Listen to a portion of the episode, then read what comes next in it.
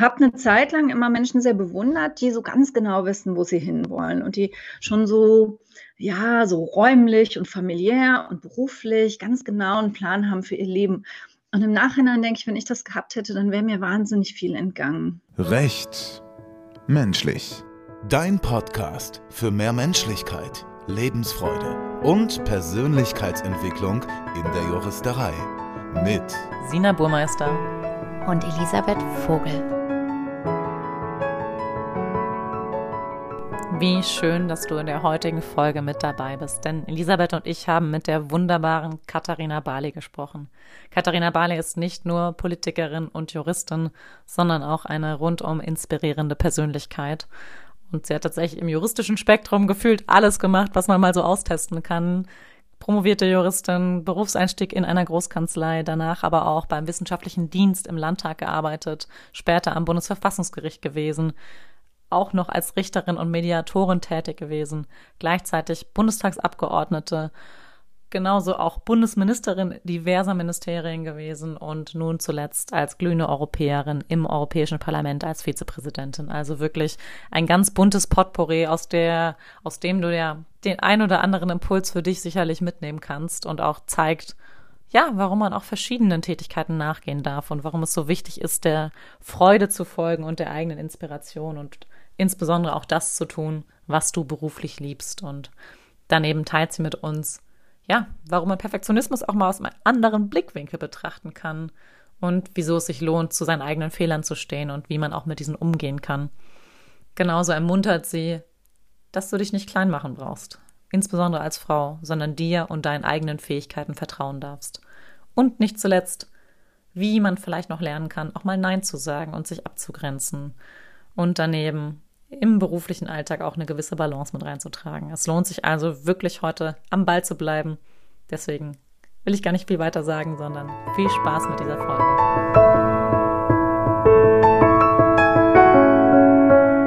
Moin, moin aus Hamburg. Wer mich kennt, weiß, dass für mich heute Ostern, Weihnachten und Geburtstag zusammenfallen, denn wir haben ja eine der für mich persönlich inspirierendsten Politikerinnen zu Gast, Katharina Barley. Herzlich willkommen.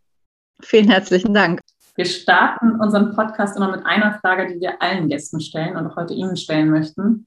Wofür sind Sie heute ganz besonders dankbar? Also ich bin eigentlich für mein ganzes Leben sehr dankbar, ähm, aber ich bin vor allen Dingen dankbar, dass ich, also gerade wenn es um berufliche und sonstige Herausforderungen geht, eigentlich immer eher Ja als Nein gesagt, aber auch wenn ich nicht so sicher war, ob ich Sachen ähm, am Ende wirklich perfekt meistern kann. Dafür bin ich wirklich sehr dankbar, weil es mir Dinge eröffnet hat, die ich sonst nicht zu träumen gewagt hätte. Das ist ein schöner Einstieg, weil wir auch genau darüber heute gerne mit Ihnen sprechen möchten, über Ihren interessanten Lebensweg. Bevor wir da gleich genauer einsteigen, habe ich eine Frage vorab, die mir wirklich auf den Fingern brennt. Gefühlt könnte man ja sagen, Sie haben juristisch eigentlich fast alles gemacht, was man als Juristin so machen könnte. Sie haben promoviert, Sie waren Rechtsanwältin in einer Großkanzlei, Sie waren wissenschaftliche Mitarbeiterin beim Bundesverfassungsgericht, Sie waren Richterin, Mediatorin, Bundestagsabgeordnete, dabei Familienministerin, Arbeitsministerin, Justizministerin, sind jetzt heute Vizepräsidentin des Europäischen Parlaments und das ist noch nicht mal die vollständige Liste. Das heißt, es gibt auch noch weitere Stationen. Mal Hand aufs Herz. War diese Karriere so geplant? In absolut keinster Weise. Und ich komme mir dann immer sehr alt vor, wenn man das aufzählt, aber ähm, in absolut überhaupt gar keiner Weise war das so geplant. Also das ist vielleicht der andere Teil. Ich habe vor wenig Dingen Angst, aber ich bin auch sehr neugierig und ähm, das ist, glaube ich, in meinem Fall eine gute Kombination gewesen. Und ich plane mein Leben nicht.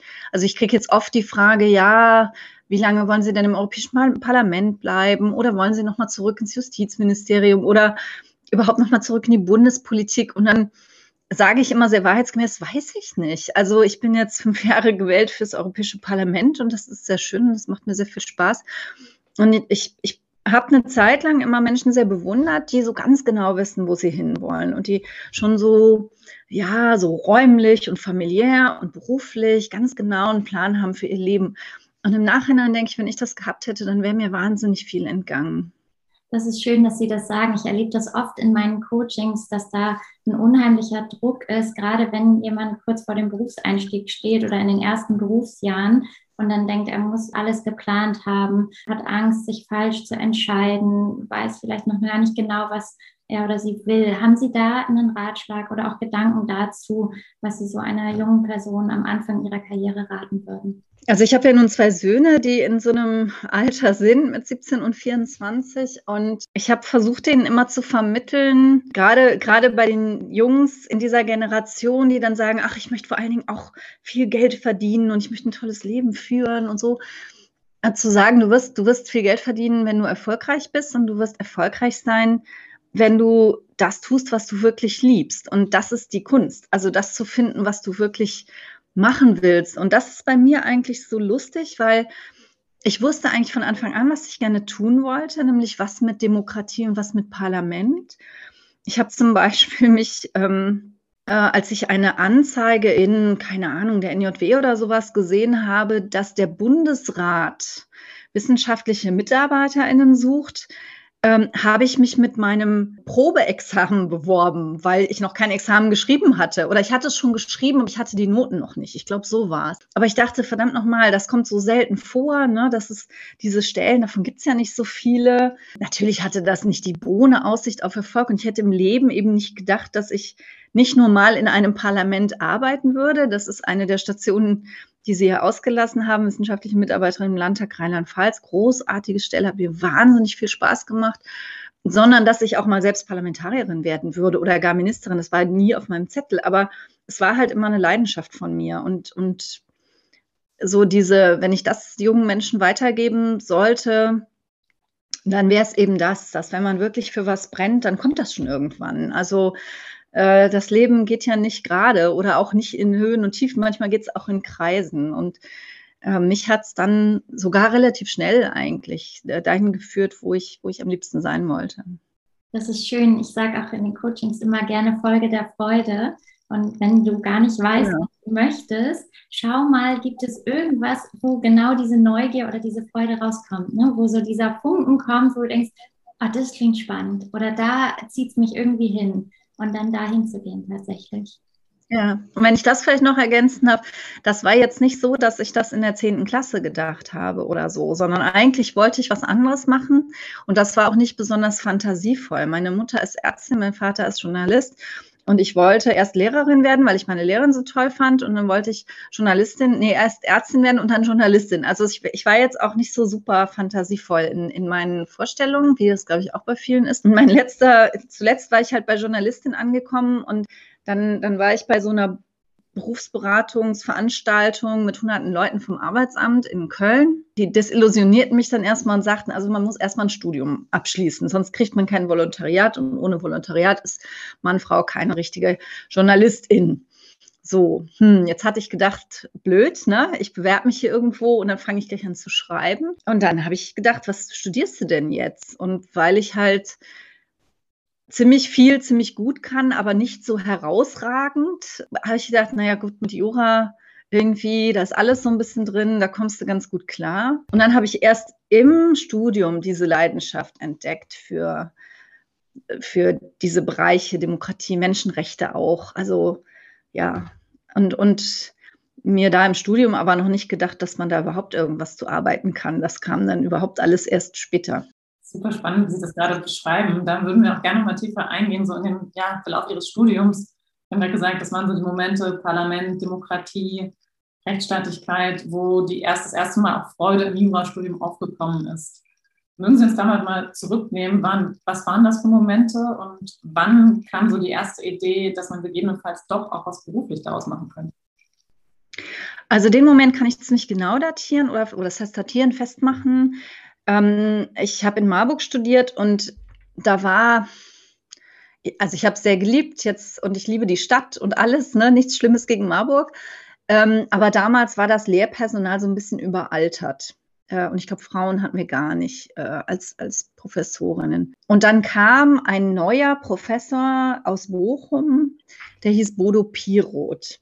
Und den habe ich dann im, im zweiten Semester in der Grundrechtevorlesung gehabt. Und der hatte einen total anderen Stil als die anderen. Und auch bei dem merkte man auch richtig, dass der dafür brannte, was er tat. Das war ganz eindeutig der Moment, wo, wo mich das gepackt hat. Wobei ich sagen muss, dass dass ich so diese, dieses politische Grundinteresse immer schon hatte, auch über natürlich die Arbeit meines Vaters, meine Eltern, die viel mit uns auch über so Politik und so gesprochen haben. Das spielt ja alles zusammen. Ja, und so bin ich dann am Ende auch bei, bei Pirot hängen geblieben und habe dann bei ihm auch, auch meine Doktorarbeit geschrieben und auch gearbeitet.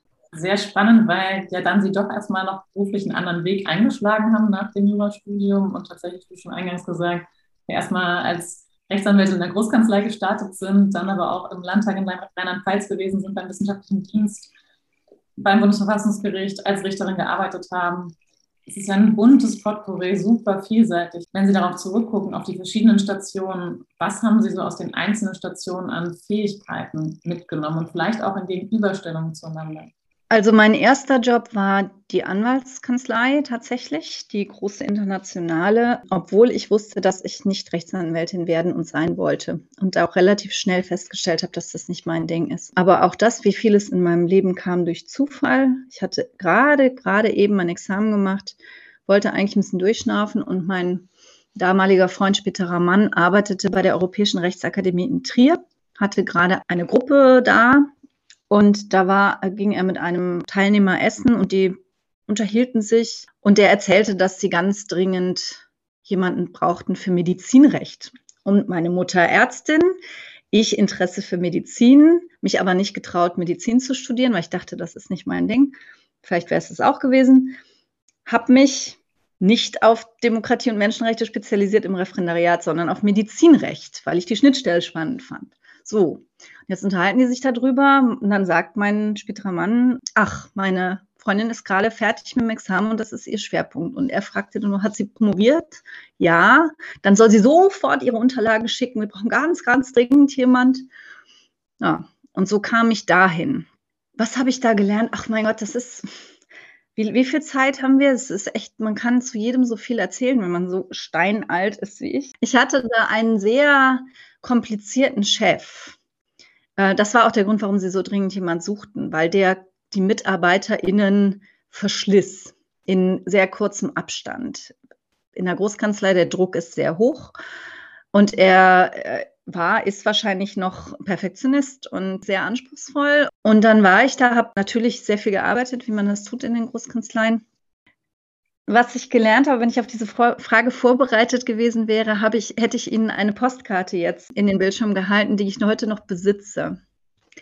Und jetzt erzähle ich Ihnen was, was ich noch nie erzählt habe, was als Politiker nicht so oft vorkommt. Ich habe einmal richtig was verbockt. Richtig übel. Ich habe, wie das so ist in Großkanzleien, dann bis 11 Uhr nachts gearbeitet und ich hatte einen Fall, wo sich zwei Parteien gegenüberstanden, die sehr ähnliche Namen hatten. Es ist zum Glück verjährt, deswegen kann ich es jetzt, glaube ich, echt erzählen. So, und dann habe ich also eine riesige juristische Analyse für unsere Seite gemacht und habe den großen Fehler gemacht, das mitten in der Nacht noch abzuschicken.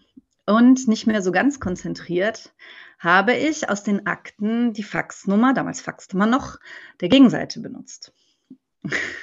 Ich habe also diese sehr luziden 20 Seiten langen Ausführungen an die Gegenseite geschickt kam am nächsten Morgen ins Büro und mein Chef, der wirklich sehr cholerisch war, wirklich schwierig im Umgang, rief mich zu sich und sagte, hören Sie mal, bei mir hat unsere Mandantschaft angerufen und gesagt, die hätten einen Anruf gekriegt von der Gegenseite. Das ist aber irgendwie ganz komisch. Und in dem Moment, man hat das ja, der, die, das Unterbewusstsein hat das eigentlich schon gemerkt. In dem Moment macht es bei mir Peng und ich denke, ach du Scheiße. So, und jetzt kommt, was ich gelernt habe und was auf dieser Karte steht. Ich habe jetzt natürlich gedacht, was machst du denn jetzt? Ja, du kannst jetzt alles Mögliche tun. Und ich bin dann rein in sein Büro, habe ganz tief Luft geholt, weil ich wusste, der kann einem auch Aktenordner entgegenschleudern oder sowas und habe gesagt, ich habe einen Riesenfehler gemacht. Das und das ist passiert. Aber ich habe mir schon überlegt, was, ich, was wir jetzt tun können, was ich jetzt tun kann, und zwar dies und das und jenes. und erwartete also, dass jetzt wirklich der Himmel über mir zusammenbricht oder sich die Erde auftut. Und was passierte? Dieser wirklich unangenehme cholerische Chef holte tief Luft und sagte, okay, dann an die Arbeit. Und das habe ich dann gemacht und ich habe es auch irgendwie halbwegs gerade gebügelt tatsächlich bekommen. Und zwei Tage später war ich mit meiner Freundin aus der Kanzlei auf der Reeperbahn. Wir sind immer donnerstags abends in die Mary Lou Bar gegangen, die es leider nicht mehr gibt. Schlager und so. Und dann war ich auf der Toilette und da gab es immer diese kostenlosen Postkarten. Und da hing eine da stand drauf mit der entsprechenden Zeichnung von so einem Mann vor so einem Waschzuber, Fehler verbergen zu wollen, ist genauso sinnlos wie der Versuch, Korken zu versenken. Und ich meine, das ist jetzt 23 Jahre her. Und ich habe es noch vor Augen wie heute. Also das ist etwas, was man lernt fürs Leben. Und das ist was, was ich gelernt habe fürs Leben. Wenn was schief geht, dann nicht, nicht versuchen, es zu kaschieren, irgendwo ganz unten in den Stapel zu legen oder Decke über den Kopf ziehen, sondern sagen, dass das passiert und es tut mir leid und wie kriegen wir es wieder hin. Ich kenne das ja selber durchaus aus dem Großkanzleialltag, dass ja doch manchmal auch der Druck etwas höher ist und dann ein gewisser Perfektionsanspruch auch einfach fehlt. Unabhängig davon, glaube ich, wo man beruflich oder privat tätig ist, Verantwortung zu übernehmen für die eigenen Handlungen, gleichzeitig zu sagen, es ist menschlich, wir alle geben unser Bestes und unterlaufen trotzdem Fehler und dann zu gucken, wie Sie ja auch gesagt haben, wo kann eine Lösung liegen?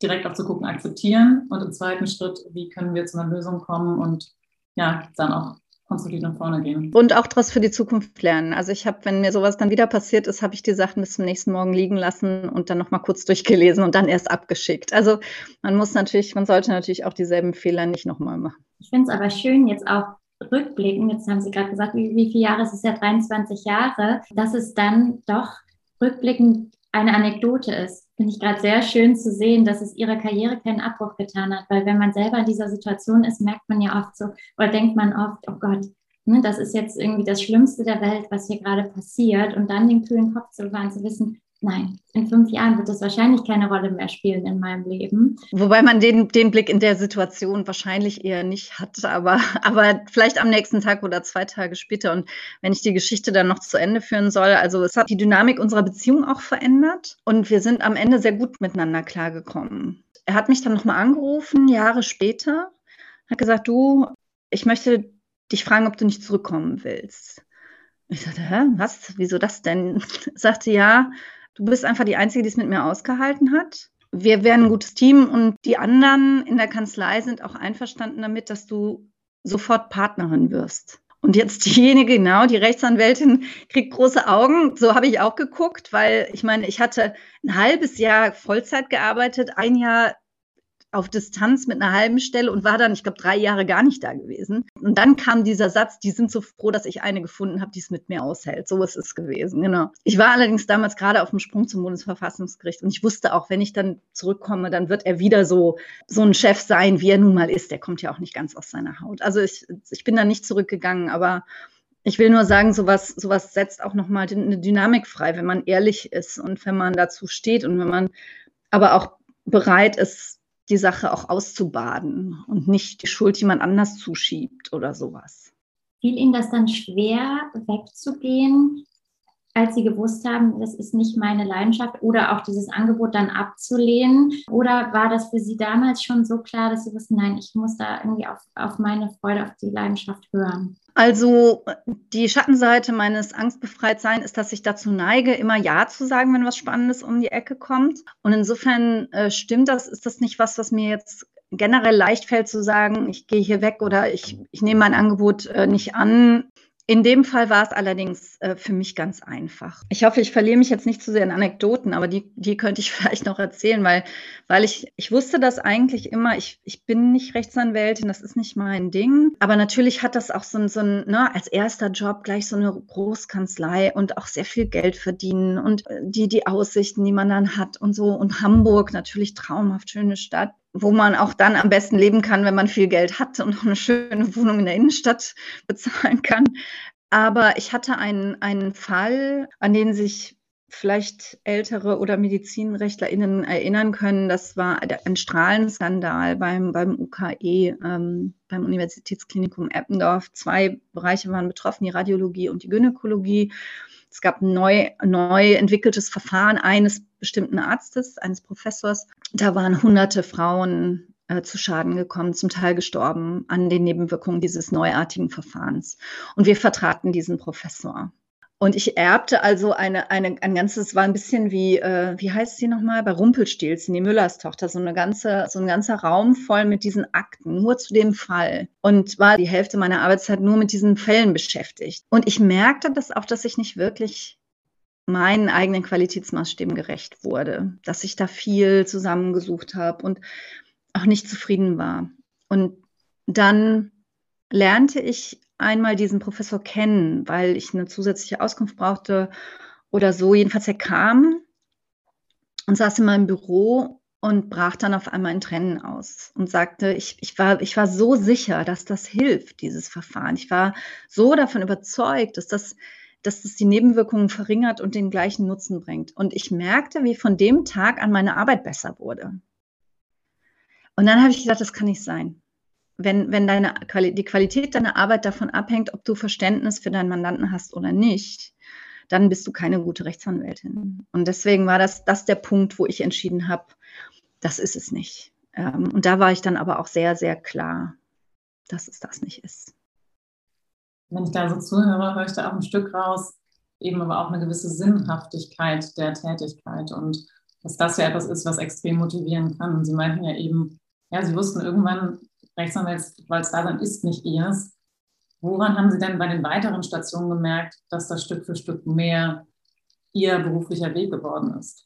Naja, ganz genau weiß man es erst, wenn man es tut. Also jedenfalls am Anfang einer Karriere. Und als ich in den Landtag Rheinland-Pfalz gekommen bin, das war ja schon eigentlich mein Traumjob, weil Parlament mittendrin und der Unterschied zu der Tätigkeit in der Kanzlei war eben eine totale Unabhängigkeit. Also diese Tätigkeit, es gibt nicht so viele Landtage, die einen so strukturierten wissenschaftlichen Dienst haben. Das waren nur Juristinnen und Juristen. Und ähm, die Tätigkeit bestand im Wesentlichen in der Begleitung der parlamentarischen Tätigkeit. Also immer war jemand dabei bei den Ausschusssitzungen und bei den Plenarsitzungen. Und das zweite Standbein waren Gutachten. Und das war Heaven für mich. Also das war nun wirklich, also beide Teile. Ich saß da in diesen, in diesen Sitzungen wie gesagt, nicht, in, nicht den Schimmer habend, dass ich mal selber auf der anderen Seite sitzen würde. Aber ich fand es mega spannend. Und diese Gutachten, da waren wir wirklich unabhängig. Also unser Chef achtete da auch sehr stark drauf. Das ist ja nicht immer gesagt, dass wenn Unabhängigkeit draufsteht, auch Unabhängigkeit drin ist. Aber wir hatten auch so eine gewisse parteipolitische Ausgewogenheit in, innerhalb des Dienstes. Das war auch klar, wer so ein bisschen wohin tendierte. Und was auch wichtig war, es stand nachher nicht drauf, wer das Gutachten gemacht hat. Also es war ein Gutachten des Dienstes. Ich fand das sehr, sehr klug damals gemacht vom, vom damaligen Chef, der uns da sehr, sehr gut auch geschützt hat gegen jede Einflussnahme. Und das war echt, also, also wenn ich, wenn ich müsste, würde ich da auch heute noch hin zurückgehen. Fand es herrlich. Vermutlich auch, weil die Themen Demokratie und Parlament ja so unmittelbar greifbar waren, dass sie tatsächlich das wieder aufgegriffen hat, was sie auch im Studium schon begeistert hat. Genau. Tatsächlich nochmal interessieren, wenn wir jetzt auf den Teil der Karriere gucken, aber genauso auch die Station auf beim Bundesverfassungsgericht oder auch als Richterin, also noch vor der politischen Tätigkeit im engeren Sinne. Wenn Sie da noch ein, zwei Sachen rausziehen würden, die Sie vielleicht auch bis heute noch anwenden oder die Sie geprägt haben aus diesen Phasen. Ja, also ich kann das, ich kann das nochmal anekdotisch machen. Das ist jetzt eine, die ich schon hin und wieder erzählt habe. Von daher hoffe ich, dass, äh, dass Sie jetzt nicht viele von Ihnen schon kennen. Aber natürlich ist das Bundesverfassungsgericht, also finde ich heute noch die, die Krönung einer juristischen Laufbahn. Also das ist einfach, das, das, das ist nicht zu toppen. Zum einen, weil es einfach inhaltlich natürlich hochreck ist, klar. Aber zum anderen auch, weil man auf, auf so viele Menschen trifft, die eben also einfach juristisch wahnsinnig gut sind, die man dann aber nicht nur fachlich kennenlernt, sondern auch persönlich. Und es kommen alle zusammen aus ganz Deutschland und man hat so ein bisschen Internatscharakter auch. Dann hat man einen Literaturkreis und ein, eine Weinprobengruppe und ein Theater und was weiß ich was alles, eine Kinotruppe und so. Also und viele, viele Verbindungen, die ich heute noch habe, ähm, stammen auch aus dieser Zeit. Also wer immer die Chance dazu hat, unbedingt, unbedingt, unbedingt dahin gehen. Und zwar das Bundesverfassungsgericht. Das ist nochmal was anderes als beim Bundesgerichtshof. Die sind ein bisschen mehr eingespannt und weniger frei in dem, was sie tun. Jedenfalls war das zu meiner Zeit so, aber ich höre das immer noch raus. Und ich hatte eben auch da wieder unfassbares Glück. Ich kam dahin, weil meine spätere Chefin Renate Jäger einmal eine Enquete-Kommission geleitet hatte beim Landtag Rheinland-Pfalz. Und sie hat immer nur Frauen eingestellt plus einen Mann. Also wir hatten immer einen Quotenmann im Team. Und sie hatte, wie fast alle dort, weit überwiegend Richterinnen und hat aber auch Wert darauf gelegt, immer auch mal jemanden aus einem anderen Bereich zu holen. Also insbesondere war das dann Verwaltung, Ministerium zum Beispiel. Und dann hat sie gesagt, sie wollte auch mal jemanden mit Parlamentsbezug und ähm, kam für eine Veranstaltung in den Landtag Rheinland-Pfalz und guckte sich dann da so ein bisschen um. Sie hatte auch nur eine halbe Stelle zu vergeben. Ich hatte damals eine halbe Stelle. Also irgendwie fielen wir uns so vor die Füße.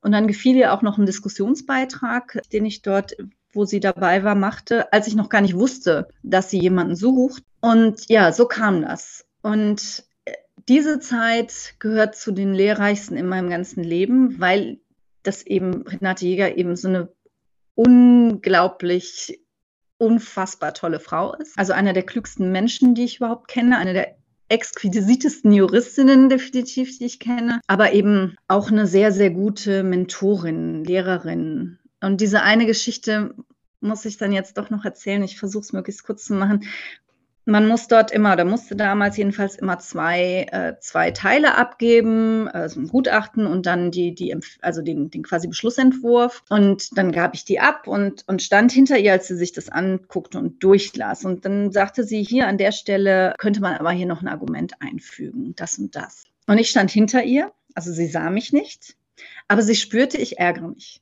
Ich ärgere mich ganz einfach, weil ich da nicht selber drauf gekommen bin. Und dann dreht sie sich um. Ich sehe es wirklich heute noch vor mir. Sie dreht sich um zu mir und sagt, Frau Bali, ich bin jetzt 30 Jahre Richterin.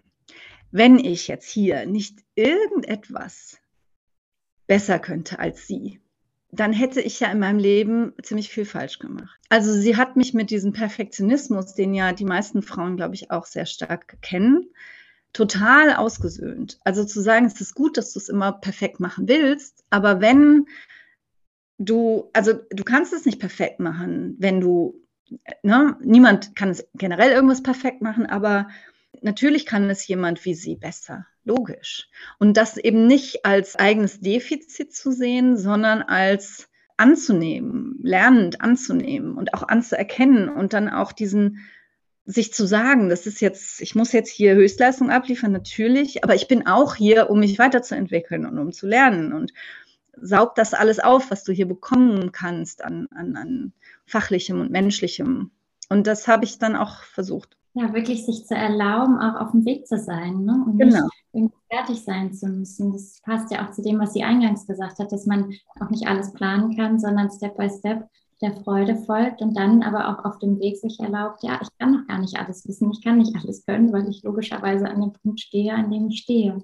Im Gegenteil, sogar sich inspirieren lassen zu dürfen. Wie schön ist es, von Menschen zu lernen, die schon mehr Erfahrung haben, dennoch sein Bestes gleichzeitig zu geben, aber immer wieder auch sich zu erinnern, ja, es ist gut, dass ich noch nicht alles kann, weil dementsprechend kann ich noch von der Person lernen und bleibe auch offener, auch neues Feedback anzunehmen und zu integrieren.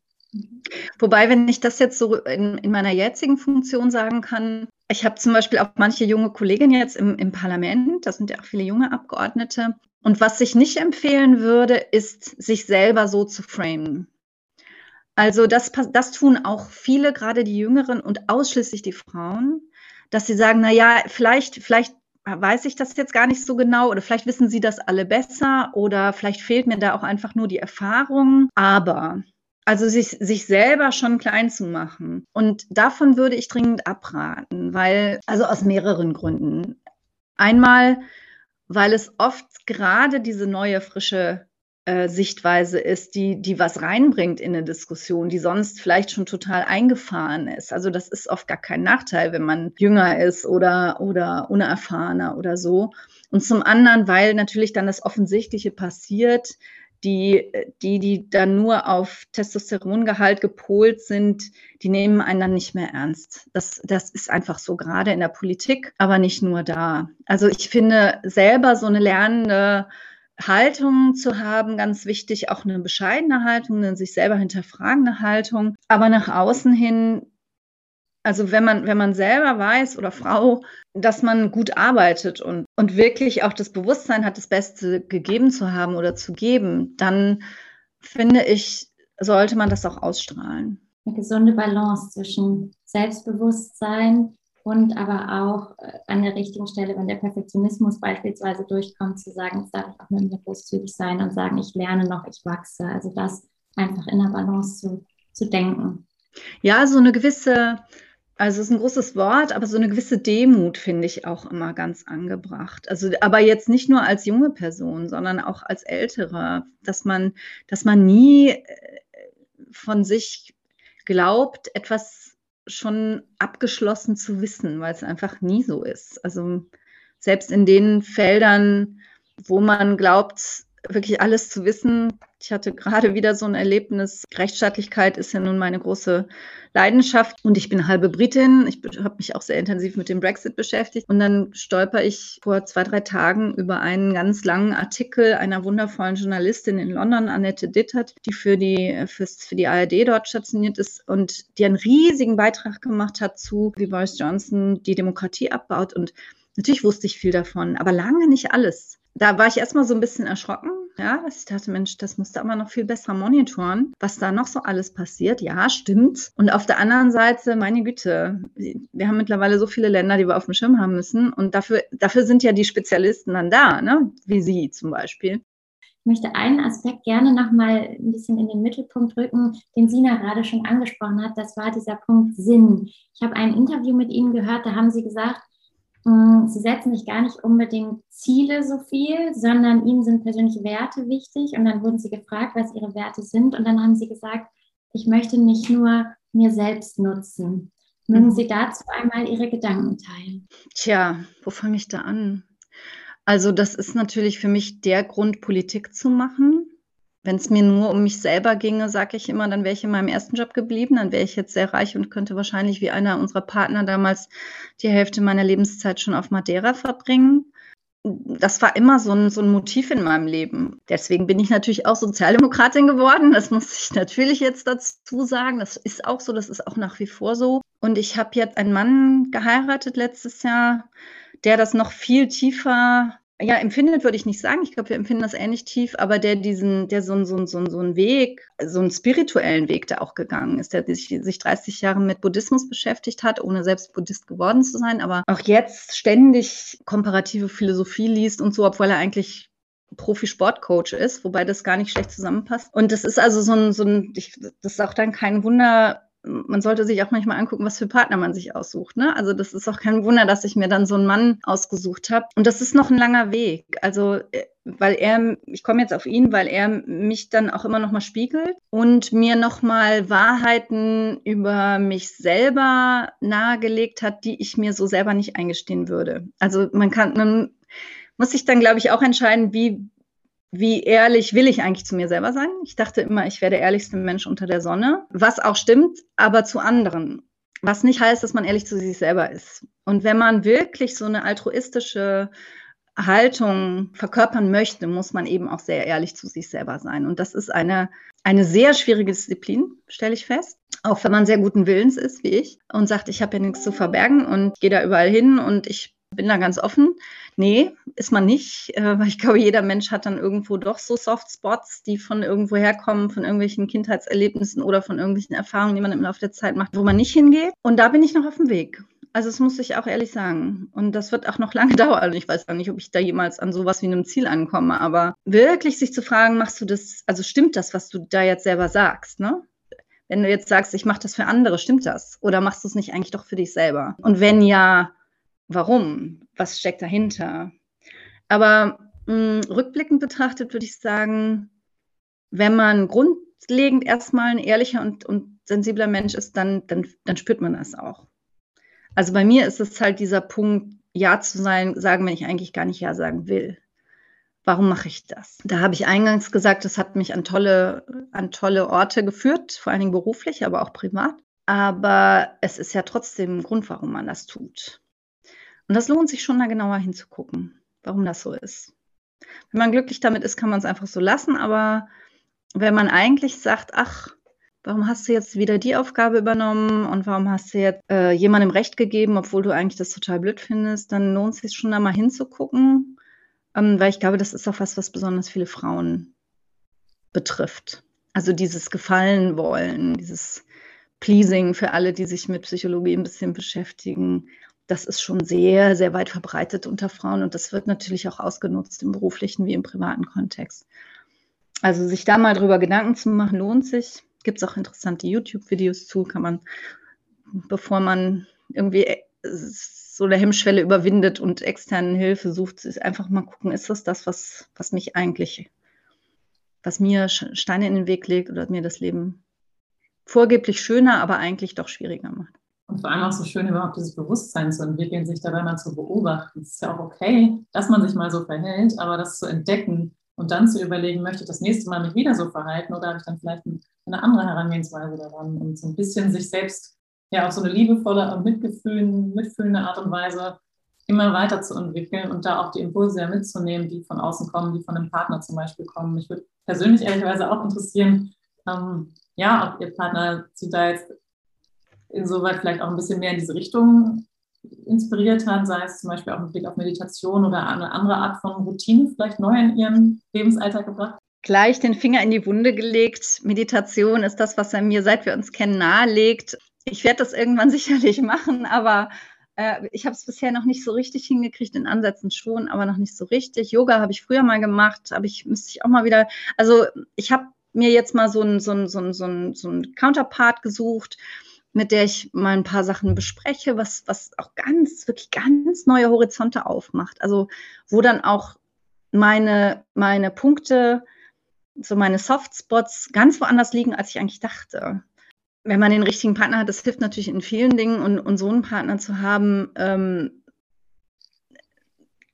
also zum Beispiel, was, was Profisport für Profipolitik an Input geben kann. Das ist hochinteressant, hätte ich nie gedacht. Er hat mich sehr, sehr liebevoll und eng begleitet während des, während des Europawahlkampfes. Da war fast, also wann immer es ging, an meiner Seite, was ja Monate dauert. Und einfach nur diese ganz banale Erkenntnis, du kannst nicht ununterbrochen 100 Prozent bringen das geht nicht. Und auch das ist leider etwas, was ich zwar vom Kopf verstanden habe, aber noch nicht umgesetzt habe. Also wenn ich jetzt wieder einen Wahlkampf zu machen hätte, ich würde es wahrscheinlich, ich würde wieder die gleichen Fehler machen, dass ich einfach voll Power, Power, Power rund um die Uhr all diese Monate mir die, den Kalender vollknallen, obwohl ich es besser weiß. Also er ist natürlich der beste Coach unter der Sonne, ne? das versteht sich von selbst, aber er ist auch deswegen so gut, weil er, Fachleute nennen das periodisiert, also im Vorhinein die Saison anguckt und sagt, wo sind die Punkte, wo, wo die Mannschaft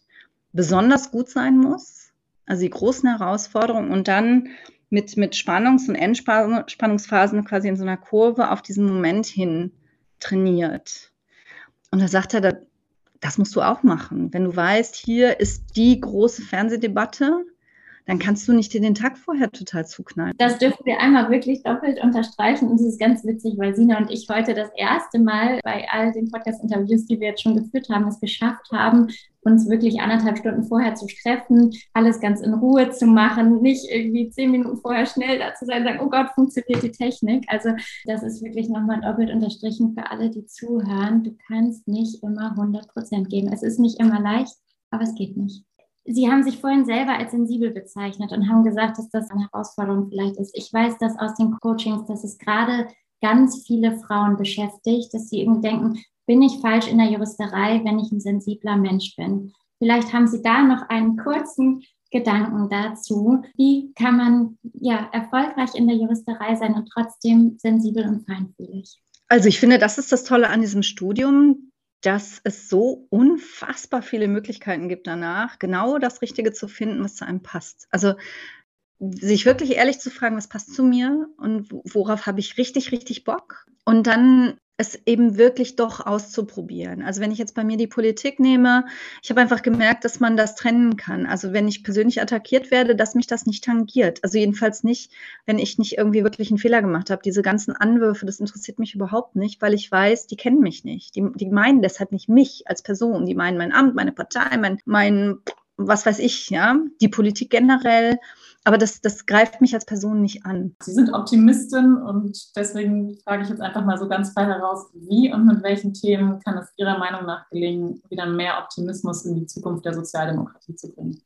Das ist eine ganz, ganz schwierige Frage, weil ich mir das zur Aufgabe gemacht hatte im Europawahlkampf und dafür ja auch dieses Amt aufgegeben habe, was ich wirklich geliebt habe, was ich wirklich super gerne gemacht habe als Justizministerin, war halt schon irgendwie, da stand schon so mein Name drauf irgendwie. Und es ist mir nicht gelungen. Also schon als ich Generalsekretärin war, habe ich gesagt, unser größtes Problem ist erstens das das Image, was ich wirklich unberechtigt finde. Ich meine, wir haben 400.000 Mitglieder, da sind so großartige Leute dabei. Und wir sind eben, ich finde, die Volkspartei par excellence, weil wir ja wirklich alles bei uns haben. Alle, alle, alle vom 16-jährigen Azubi in Gaswasser Sanitär zu, zur Top-Juristin in der Großkanzlei. Und Natürlich ist es aber auch was, womit gearbeitet wird. Also das, da sind schon viele auch, die daran arbeiten, dass wir dieses Image behalten. Und das Schlimme ist, dass wir das fressen, ne? dass wir es, dass wir es inhalieren und es selber nicht mehr ausstrahlen. Insofern ist es exakt die Frage, mit der ich viele, viele Jahre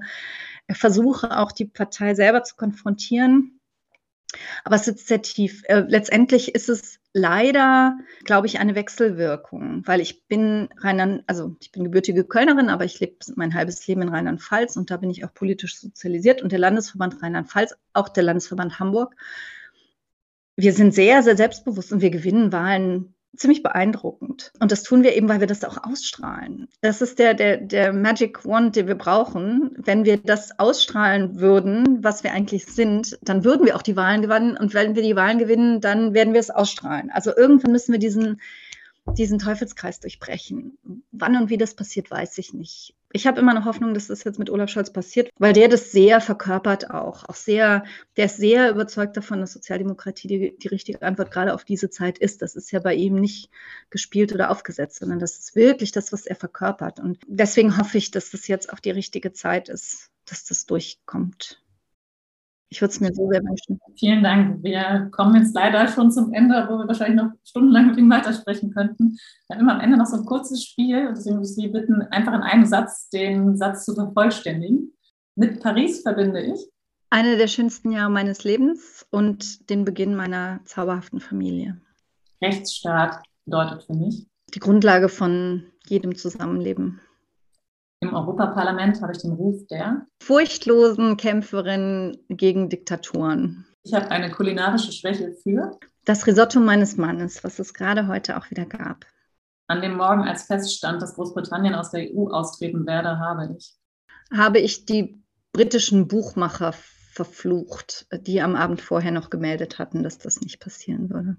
Wenn ich eine Stunde mehr Zeit am Tag hätte, würde ich in dieser mehr schlafen durch meinen juristischen Hintergrund kann ich in der Politik Dinge von allen Seiten betrachten und deswegen besonders schlüssig argumentieren. Mein Lieblingspodcast ist? Jetzt natürlich Ihrer, aber davon abgesehen, alles gesagt, höre ich sehr gerne. Jura ist? Eine gute Lehre, um gewappnet zu sein fürs Leben insgesamt. Und last but not least, Europa ist die Antwort, weil? Weil wir alle, alle Fragen von heute, die großen Fragen, nicht mehr als, als einzelnes Land beantworten können. Ich wohne neben Luxemburg, da wird das vielleicht noch mal deutlicher, Jean-Claude Juncker hat das immer gesagt. Wenn man Luxemburger ist, dann ist das noch mal leichter zu verstehen als für uns Deutsche, die sich manchmal für den Nabel der Welt halten, was wir nicht sind. Super, vielen, vielen Dank. Wir haben noch eine allerletzte Abschlussfrage, die wir allen Menschen stellen, die bei uns im Podcast zu Gast sind. Und zwar ist ja unsere Idee, mit dem Podcast eine Inspiration zu sein für alle, die zuhören. Wenn Sie jetzt auf Ihr Leben zurückgucken und wir haben jetzt in dieser Stunde einen kleinen Teil, einen Mini-Teil davon angerissen, was wären, gerne auch als kurze Antwort, drei Weisheiten, könnte man sagen, drei Erfahrungen, die Sie teilen würden, wo Sie sagen, das sind drei Learnings, die ich den Zuhörerinnen und Zuhörern mit auf den Weg geben möchte? Also eins, ehrlich sein, nicht nur anderen gegenüber, sondern vor allen Dingen auch sich selbst. Zweitens, sich Sachen trauen. Nicht erst warten, bis man 100% sicher ist, dass man etwas hundertprozentig kann, sondern Fehler auch als, als Chance begreifen. Und drittens, ähm, Solidarität. Nicht nur, weil das so ein einer sozialdemokratischer Grundwert ist, sondern weil gerade Frauen untereinander, da haben wir jetzt wenig drüber gesprochen, sie üben sollten und sie auch immer noch brauchen. Also bildet Banden sozusagen. Traumhaftes Schlusswort. Vielen lieben Dank. Vielen Dank für Ihre Zeit, für die Inspiration und dass Sie bei uns im Podcast waren. Gerne.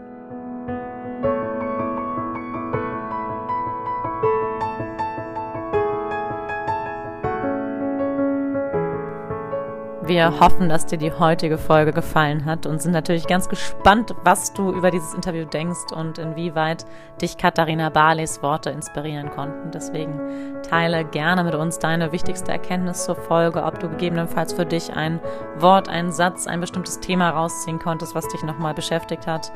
Komm gerne bei uns bei Instagram vorbei und lass deine Gedanken zur Folge in den Kommentaren. Wir sind da richtig, ja, freuen uns auf die Interaktion mit dir. Und auch ansonsten, da der Podcast ja noch ganz am Anfang steht, freuen wir uns über jede Bewertung bei iTunes, die den Podcast einfach noch bekannter macht und teile auch gerne diesen mit deinen Freunden.